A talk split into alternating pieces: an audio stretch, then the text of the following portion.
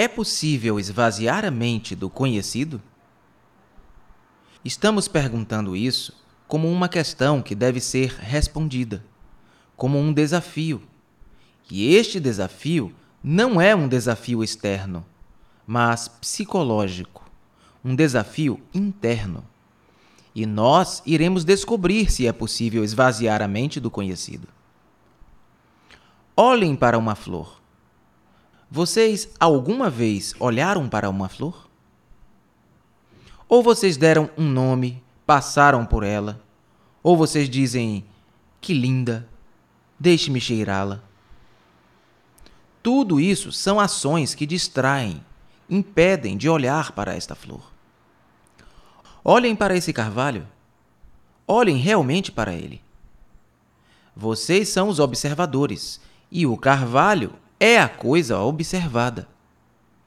Existe um espaço entre vocês e a coisa, que é a árvore.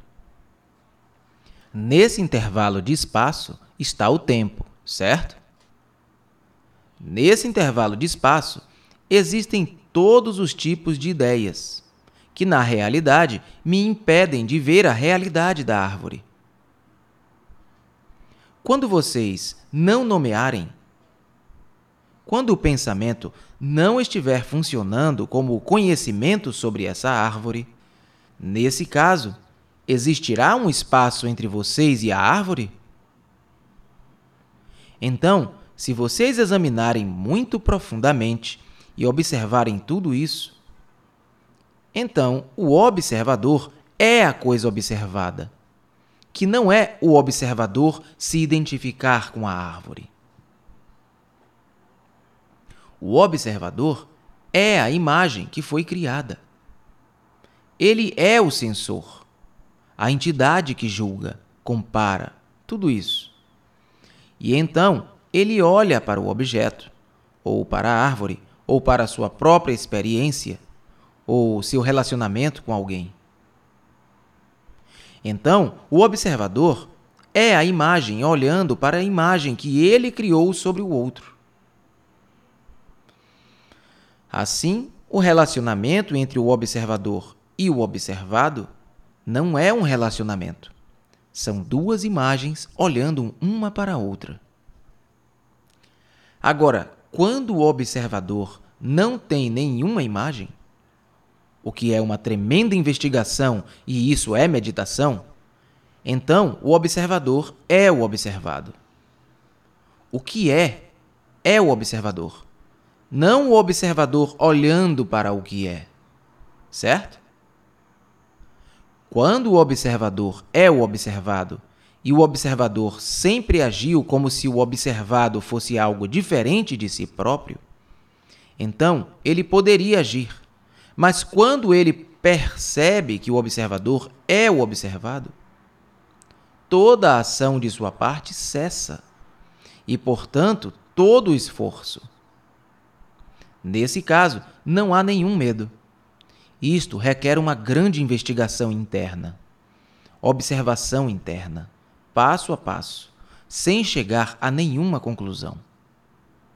Por que vocês escolhem? Qual é a necessidade da escolha? Somente quando a mente está livre, ela pode ver de forma completa. Quando você ver isto claramente, não haverá escolha. Somente a mente confusa escolhe. Conscientização acontece somente quando não há escolha, ou quando vocês estão conscientes de todas as escolhas conflitantes, desejos conflitantes, as pressões, simplesmente para observar todo este movimento de contradição. E sabendo que o observador é o observado, e, portanto, nesse processo não há nenhuma escolha, mas somente observar o que é. E isso é completamente diferente de concentração. E essa conscientização traz uma qualidade de atenção na qual não há nem observador nem observado. Quando vocês realmente prestam atenção, completamente, como agora, se vocês estão realmente escutando, não existe ouvinte nem orador.